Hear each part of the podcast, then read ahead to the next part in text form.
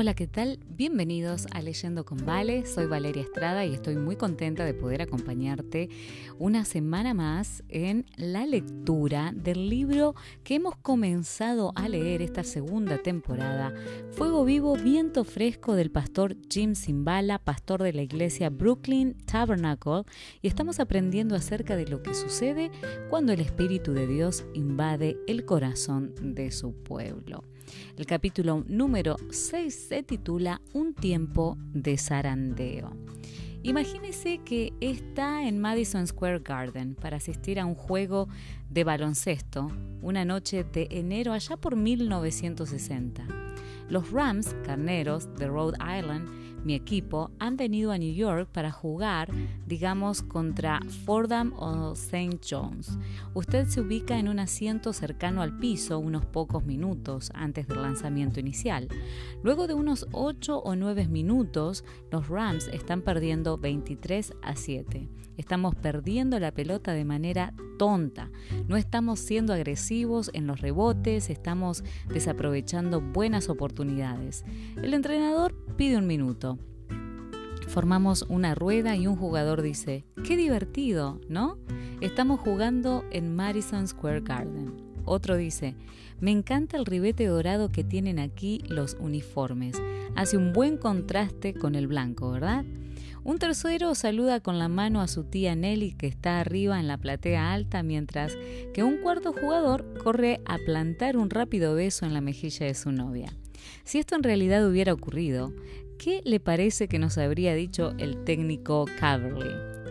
Oigan, ¿me hacen el favor de echarle una mirada al tablero? Nos están matando. Cuando ustedes vuelvan a la cancha, quiero que hagan una apretada marcación hombre a hombre, tanto en el fondo como en la delantera. Basta de sonámbulos. Este juego se nos irá de las manos si ustedes no se despiertan. En realidad no lo hubiera dicho con tanta cortesía. Como equipo no era posible fantasear ni hacer de cuenta que estábamos bien. El tablero era la señal ineludible de que era necesario modificar nuestro plan de juego. El juego del mundo cristiano de hoy ni siquiera se acerca a lo que pensamos. A menudo confundimos la fe con la fantasía. Aunque Hebreos el capítulo 11 versículo 6 declara que sin fe es imposible agradar a Dios, pareciera que nos hemos vuelto expertos en dar un efecto positivo a cada situación concebible. Estos son días maravillosos, se regocijan algunos predicadores. Qué tiempo grandioso de bendición para el pueblo de Dios. Mientras tanto, el investigador cristiano George Barna informa que el 64% de los estadounidenses que han nacido de nuevo y que el 40% de los estadounidenses evangélicos dicen que no existe la verdad absoluta. En otras palabras, los diez mandamientos pueden ser válidos o no. Jesucristo no necesariamente es el único camino hacia Dios y así sucesivamente. Con esta manera descuidada de pensar, ni siquiera se sabe qué significa nacer de nuevo. En las corridas, tras el éxito y el crecimiento, hemos modificado y distorsionado la esencia misma del Evangelio. Más de tres cuartos del crecimiento de la iglesia actual, Barna agrega, es meramente crecimiento por transferencia, personas que se trasladan de una iglesia a otra. A pesar de todas las transmisiones cristianas y las campañas de gran publicidad, la población cristiana no está creciendo en número a nivel nacional. A decir verdad, la asistencia a la iglesia durante cualquier semana dada de 1996 había descendido al 37% de la población, la cifra más baja en 10 años, aun cuando el 82% de los estadounidenses declara ser cristiano. No obstante, todos están de acuerdo en que la cultura se está volviendo más promiscua, más violenta y más odiosa. Entonces, ¿qué es lo que ha sucedido con la Iglesia como luz y sal de la tierra? ¿Qué opinan sobre estas cosas los analistas en el cuerpo de Cristo? Yo digo que estamos en dificultades. Ya es hora de que nos despertemos y miremos el tablero de puntaje. Con algunas excepciones somos como la iglesia de la Odisea. A decir verdad, tanto hemos institucionalizado el laodiceanismo que pensamos que tibio es normal. Cualquier iglesia que esté ganando más de unos pocos para Cristo se considera sobresaliente. Las palabras severas de Jesús se aplican tanto a nosotros como a los cristianos de fin del primer siglo. Yo conozco tus obras que ni eres frío ni caliente. Ojalá fueses frío o caliente, pero por cuanto eres tibio y no frío ni caliente, te vomitaré de mi boca. Porque tú dices, yo soy rico y me he enriquecido, y de ninguna cosa tengo necesidad. En otras palabras, estaban expresando una maravillosa confesión positiva, estaban proclamando victoria y bendición. El único problema es que Jesús no estaba impresionado. Él respondió, y no sabes que tú eres un desventurado, miserable, pobre, ciego y desnudo. Yo reprendo y castigo a todos los que amo. Sé pues celoso y arrepiéntete. Lenguaje severo, por cierto. Sin embargo, Jesús siempre trata con firmeza a los que ama. ¿Qué hijo es aquel a quien el Padre no disciplina? Pregunta el escritor de Hebreos. Nótese que los laodiceanos eran santos de Dios, con derecho a todas las promesas, eran parte del cuerpo de Cristo, cantaban himnos, adoraban los domingos, disfrutaban de beneficios físicos y sin duda se veían más justos que sus vecinos paganos. No obstante, estaban a punto de ser vomitados. ¡Qué llamada de atención! Cuando el cuerpo de Cristo se mete en dificultades, ya sea por su propia negligencia como en la Odisea o por algún ataque específico de Satanás, se requiere acción enérgica. No podemos quedarnos sentados y esperando eh, que el problema se resuelva solo. Podemos sacar provecho al estudiar lo que hizo la iglesia primitiva cuando se metió en problemas.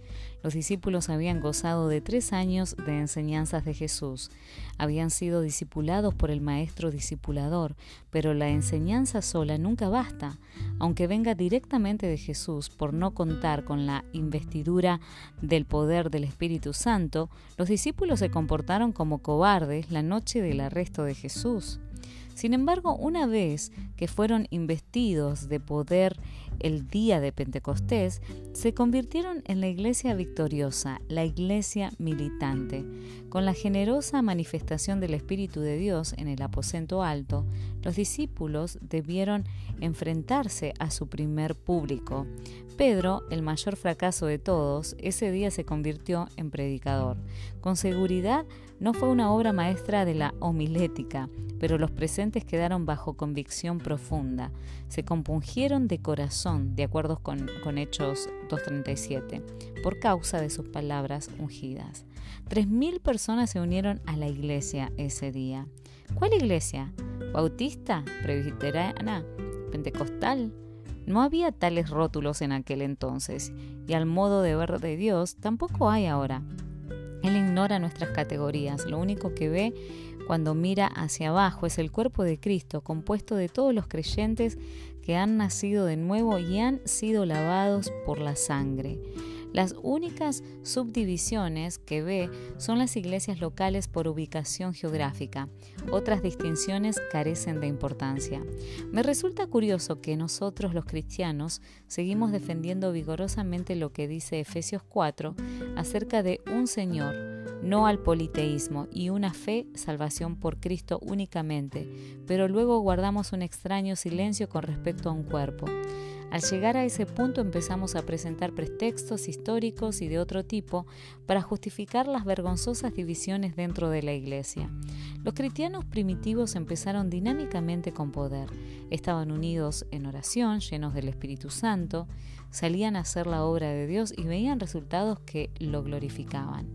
Parecía ser un tiempo dorado.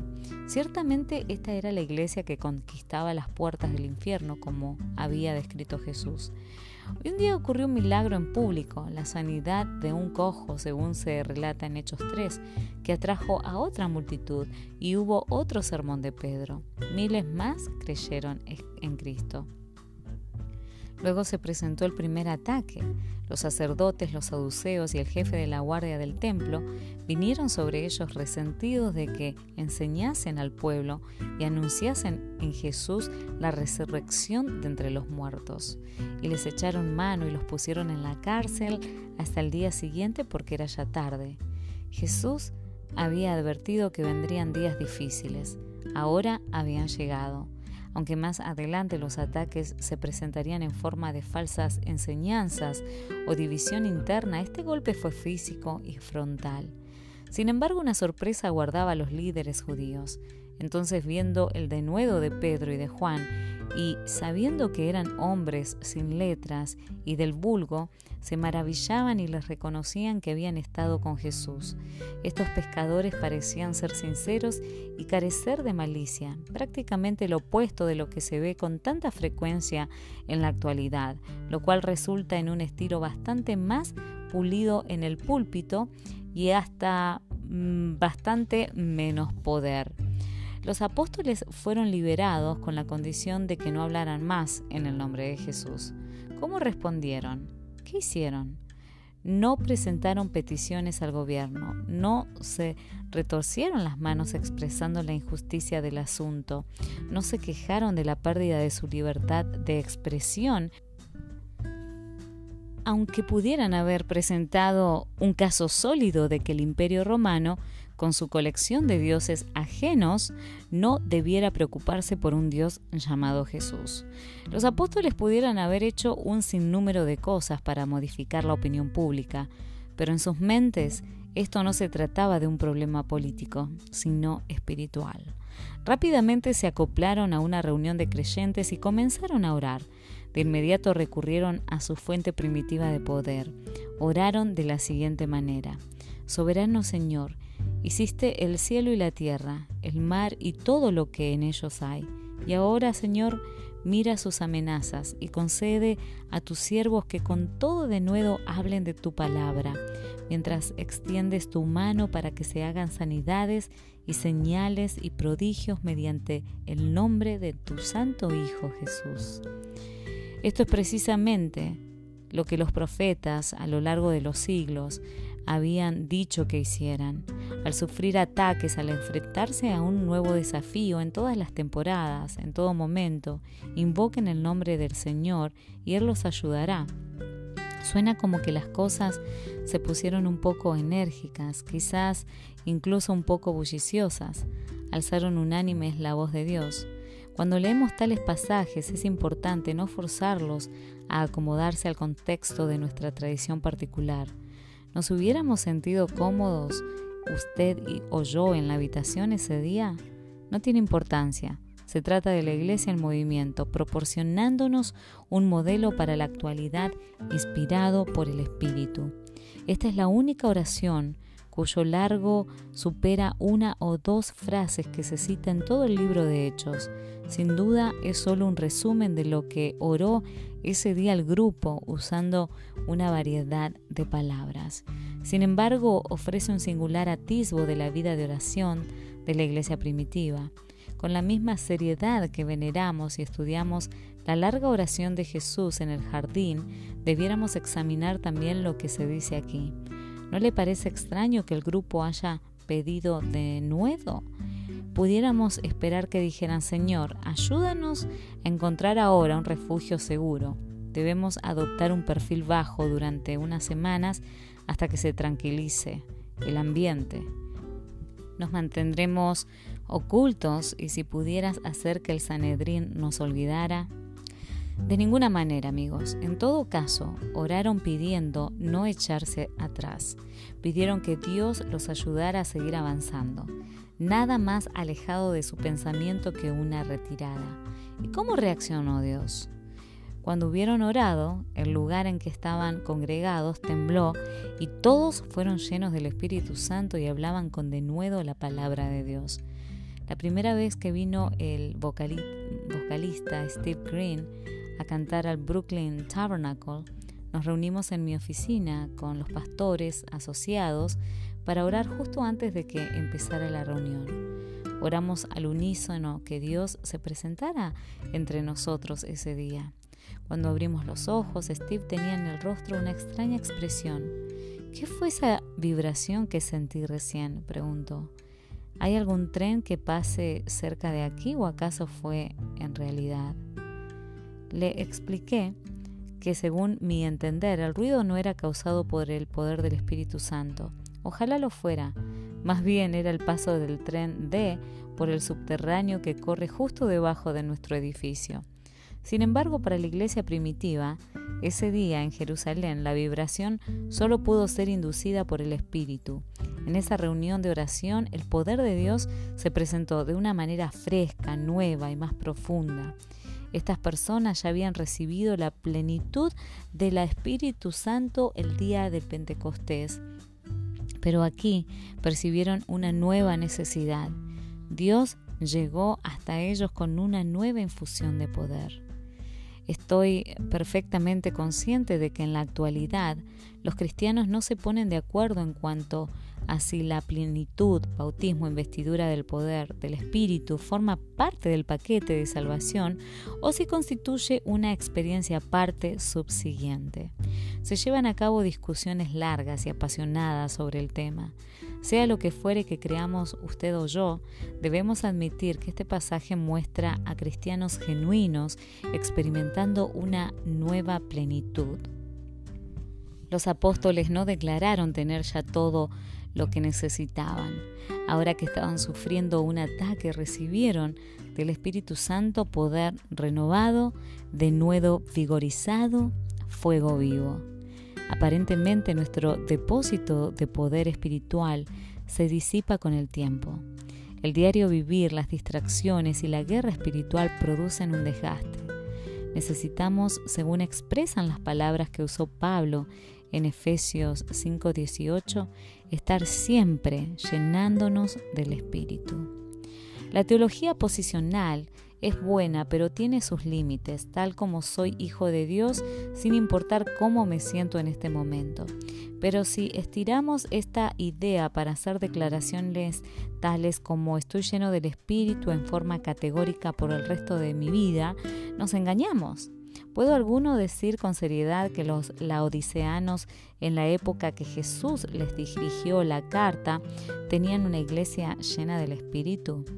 Con seguridad eran cristianos, pero tenían grave necesidad de una reunión al estilo de Hechos 4.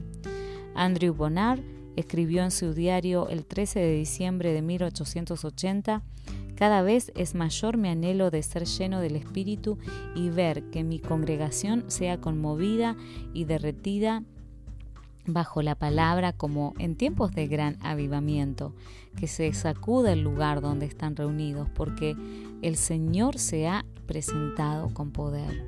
Ya sea que nos llamemos evangélicos clásicos, tradicionalistas, fundamentalistas, pentecostales o carismáticos, todos debemos reconocer nuestra falta de poder verdadero y clamar pidiendo una nueva plenitud del Espíritu. Hace falta que el viento fresco de Dios nos despierte de nuestro letargo. Ya no debemos ocultarnos tras algún argumento teológico. Los días son demasiado oscuros y peligrosos. La obra de Dios solo puede ser realizada por el poder de Dios. La iglesia es un organismo espiritual que lleva a cabo batallas espirituales. Únicamente el poder espiritual puede hacer que funcione según Dios ordenó. La clave no es dinero, organización, astucia ni educación. ¿Estamos viendo usted y yo los resultados que vio Pedro? ¿Estamos trayendo miles de hombres y mujeres a Cristo del modo que lo hizo Él? De no ser así, es necesario que recurramos a la fuente de poder que tenía Él. Sea cual fuere la sociedad o la cultura, la ciudad o la aldea, a Dios nunca le ha faltado el poder para obrar a través de las personas disponibles para glorificar su nombre. Cuando nos volvamos a Dios con sinceridad, descubriremos que su iglesia siempre avanza, no retrocede. Nunca podemos retroceder y acomodarnos a lo que el mundo quiera o espere. Nuestra postura debe permanecer militante, agresiva, audaz. Eso es lo que caracterizaba al general William Booth y al Ejército de Salvación en sus comienzos al invadir los barrios bajos de Londres.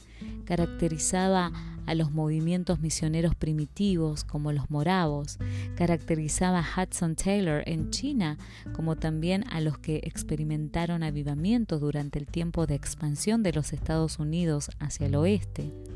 Estos cristianos no se llevaban todo por delante, pero comunicaban la verdad con amor sin temor.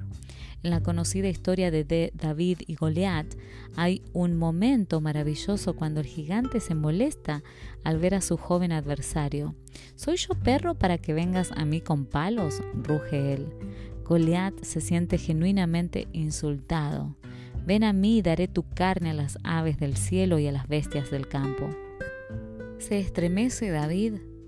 Opta por una retirada estratégica ocultándose tras algún árbol o roca con la intención de ganar un poco de tiempo? De ninguna manera. Y aconteció que cuando el filisteo se levantó y echó a andar para ir al encuentro de David, David se dio prisa y corrió a la línea de batalla contra el filisteo. Esa es la imagen de lo que Dios quiere para nosotros hoy, correr hacia la lucha. Las armas de David eran ridículas, una onda y cinco piedras, no tenía importancia. Dios usa incluso herramientas insensatas en manos de personas débiles para edificar su reino. Respaldados por la oración y el poder de Dios, podemos lograr lo impensable. El coro de Brooklyn Tabernacle canta una canción que capta la afición de Dios por usar lo débil para avergonzar a lo fuerte. Dice así, si puedes usar cualquier cosa, Señor, puedes usarme a mí. Kenneth Ware, uno de los pastores asociados, ha demostrado este tipo de fe más de una vez. Hace años, este piadoso varón afroamericano, de cabellos canosos, comenzó reuniones de oración de toda la noche los días viernes en la iglesia. Luego organizó una banda de oración, un grupo de personas comprometidas a invocar al Señor en la iglesia en horario continuado. Pronto los miembros de la banda de oración estaban orando cinco noches por semana de 11 de la noche a 6 de la mañana. En la actualidad están en la iglesia los siete días de la semana 24 horas al día, orando en turnos de 3 horas o más. Se escribe cada pedido que percibimos en una pequeña tarjeta para luego presentarlo delante del Señor durante los 30 días siguientes. Recuerdo el día que el pastor Ware me dijo en tono paternal, él me lleva por lo menos 15 años. ¿Sabe, pastor? Aún no hemos visto que Dios haga todo lo que quiere hacer. Usted está predicando con todo el corazón, pero hace falta ver mayor convicción de pecado, mayor manifestación de la presencia de Dios en nuestras reuniones. Le expresé que estaba de acuerdo y seguí escuchando, preguntándome qué diría a continuación. El pastor Ware siguió. Lo digo en serio. Es probable que a cada reunión asista una media docena de personas que son VIH positivos. Tenemos adictos al crack, tenemos matrimonios en dificultades, madres descorazonadas, jóvenes endurecidos por la ciudad. Verdaderamente necesitan al Señor. Quiero que la banda de oración comience a orar por esto durante las reuniones propiamente dichas mientras usted está predicando. Nos hace falta que Dios se mueva victorioso en nuestro medio. Di al pastor Ware mi bendición y hasta el día de hoy cuenta con unas 20 personas que se encierran en una habitación para orar durante cada una de las cuatro reuniones, un total de 80 intercesores cada domingo. Empiezan orando con los pastores unos 15 minutos antes de la reunión y siguen orando aún cuando todo ha terminado. A veces al abandonar el edificio, a eso de las 10 o diez y media de la noche, he escuchado que siguen orando. El primer o segundo domingo de este esfuerzo, yo estaba en mi oficina preparándome para la reunión de la tarde, cuando escuché por la tubería de calefacción un ruido que provenía del cuarto de arriba. El sonido de personas orando, el culto acababa de empezar y la banda de oración ya estaba invocando a Dios. Una persona debe haber estado arrodillada ante una silla directamente junto a una salida de ventilación porque escuché claramente que la voz de una mujer decía, Dios protégelo, ayúdalo Señor, úsalo para proclamar tu palabra hoy, produce convicción de pecado, cambia a las personas Señor. Mi corazón empezó a latir a mayor velocidad. Mi espíritu empezó a elevarse hacia el trono de la gracia junto con el de ellos. En pocos minutos abandoné mi oficina preguntándome lo que el Señor había preparado para nosotros esa tarde. El lugar estaba repleto como de costumbre. El coro cantó y yo prediqué de todo corazón acerca del amor de Dios. Cuánto ansía Dios que usted venga a Él, supliqué cerca del final. Lo que finalmente condena el alma y lo envía a usted a una eternidad terrible es rechazar el amor de Dios. Él corre tras usted, trata de rodearlo, intenta captar su atención. Este amor, esta pasión por usted es profundamente real. No desea que ninguno muera, quiere que todos lleguen al conocimiento de la verdad. No rechace el amor de Dios, ni se le ocurra. Esto lo condenaría al fracaso. Al finalizar mi mensaje, me corrí hacia el lado del púlpito cerca al pasillo y cerré los ojos. Seguí instando a la gente que viniera al frente y respondiera al amor de Dios. Seguí hablando, sumido en la pasión que sentía por los que no conocían a Cristo. Un hombre judío de unos 25 años de edad que vestía pantalones color beige y una camisa deportiva color verde, se puso de pie en la fila de atrás, en la parte de abajo del auditorio, y se fue acercando al pasillo central. Lo que no podía ver, por tener los ojos cerrados, era el revólver gris acero calibre 38 en la mano derecha del hombre, que me apuntaba directamente. Fue avanzando por el pasillo con el arma apuntándome directamente al pecho. Muchos de los que estaban en la congregación no lo notaron porque sus ojos, al igual que los míos, estaban cerrados. Los que lo vieron se quedaron paralizados de miedo. Hasta los ujieres parecían estar paralizados. Para cuando entraron en acción ya era tarde. El hombre estaba subiendo los escalones hasta la plataforma. Todo este tiempo yo seguía implorando que la multitud se rindiera al amor de Dios, sin tener idea de que mi vida parecía estar en peligro inminente. Carol estaba tocando el piano detrás de mí y sus ojos estaban abiertos de par en, en par. Con pánico gritó mi nombre dos veces. Jim, Jim. No la escuché. Estaba ocupado instando a las personas para que vinieran a Jesús y al parecer yo mismo estaba por ir con Jesús en ese momento. Carol tenía la seguridad de que estaba por ser testigo del asesinato a sangre fría de su esposo. ¿Y después qué? ¿Le apuntaría luego el hombre a ella? No hizo ninguna de las dos cosas. En lugar de ello, caminó hasta estar al lado mío y tiró el arma sobre el púlpito. De repente escuché un estrépito, abrí los ojos y había un arma sobre mi púlpito. Nuevamente el hombre cruzó la plataforma corriendo, bajó la escalinata y volvió a subir por el pasillo. Mi único instinto fue correr tras de él y gritarle, no, no, no se vaya, no hay problema, espere.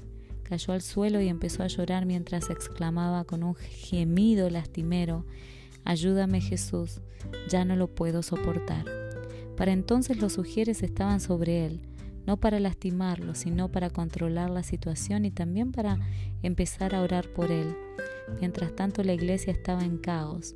Algunas personas lloraban, otras oraban en voz alta, otras más permanecían sentadas atónitas y en silencio. Al cabo de un momento regresé al púlpito, respiré profundamente, Luego levanté el arma sin saber que estaba cargada y solo dije una frase dirigida más a mí que al público. Miren el amor de Dios puede lograr que alguien entregue esto. De repente desde todo el edificio las personas empezaron a correr hacia el altar. Dios había puesto el punto final a mi mensaje, una gran cosecha de almas necesitadas Vino ese día al amante Cristo. Mientras observaba la respuesta, mi mente retrocedió a la oración de la mujer un par de horas antes. Señor, protégelo hoy. Produce convicción de pecado. Cambia vidas. El hombre con la mente un tanto desequilibrada dijo que nunca había sido su intención lastimarme. Su plan había sido lastimar a alguien que se había metido con su novia y solo se había detenido nuestra reunión de camino hacia allí. Sintió tan gran convicción de odio en su corazón que se dijo, debo deshacerme de esta arma, debo entregársela al predicador. Como resultado de que la banda de oración orara de frente al peligro, se salvó una vida, se obtuvo una gran victoria para el reino de Dios. Bautizamos más de una docena de personas como resultado de esa única reunión. El poder de Dios fue evidentemente y su obra avanzó. Mientras que la mayoría de las personas quedaron aliviadas y gozosas por lo que resultó, mi esposa quedó en estado de shock. Dijo muy poco durante lo que restaba de ese domingo. A la mañana siguiente, mientras tomábamos café, dejó escapar sus sentimientos. ¿Será así como un día se acabará todo para nosotros, Jim? ¿Será así como terminaremos alguno en una reunión? ¿Se te acercará caminando y te matará? No tenemos protección allí arriba. ¿Dónde estaban los sugieres? ¿Dónde estaban los de seguridad? Podrían habernos matado con facilidad ayer. Intenté consolarla y, y razonar con ella. No, Carol, el Señor nos protegió esta vez y lo hará también en el futuro. Igualmente los sugieres no tuvieron oportunidad de detenerlo, pero mis palabras no tuvieron efecto. Carol sufrió durante toda la semana. El temor era opresivo. Tenía dificultad para dormir. La encontraba mirando al vacío, haciendo una repetición mental de los horribles momentos vividos el domingo por la tarde una y otra vez. Ese viernes por la noche, Carol se obligó a conducir el ensayo de coro como era habitual. Fiel a su costumbre, los miembros empezaban con una media hora o más de oración y adoración antes de cantar una nota siquiera. El Espíritu Santo habló a uno de los miembros del coro. Ella salió de su sección para estar de pie junto a Carol, tomó el micrófono y dijo, ¿Saben algo? Creo que Dios acaba de mostrarme que debemos levantar a Carol en oración. ¿Me acompañan en oración? Rodearon a mi esposa imponiéndole las manos y comenzaron a orar con intensidad. En ese momento sucedió algo que no se había podido lograr en los cinco días que ella le había dado vueltas al asunto mientras yo intentaba consolarla. Carol había sido liberada del temor una vez más. Sucederán cosas notables cuando nos pongamos serios en cuanto a recurrir al poder de Dios. Aún cuando nos volvamos apáticos y tibios, Cristo sigue diciendo, He aquí, yo estoy a la puerta y llamo. Si alguno oye mi voz y abre la puerta, entraré a Él y cenaré con Él y Él conmigo. El que tiene oído, oiga lo que el Espíritu dice a las iglesias. Esas palabras suaves, citadas con frecuencia por evangelistas a aquellos que no conocen a Cristo, fueron dirigidas a los cristianos laodicenses a quienes Jesús acababa de reprender. A pesar de estar contristado por su letargo, igualmente ofreció su amor y poder renovador a cualquiera que abriera la puerta. Y amigos, ¿lo haremos nosotros? Gracias por haberme acompañado en la lectura del capítulo número 6 de este libro tan precioso que ha enriquecido tanto mi vida de oración y espero que también esté enriqueciendo tu vida y que si es una bendición para vos puedas compartir este audio, este podcast con aquellas personas que también necesitan saber que la oración es poderosa. Te mando un abrazo grande, gracias por escuchar y nos encontramos Dios mediante la próxima semana. Muchas bendiciones.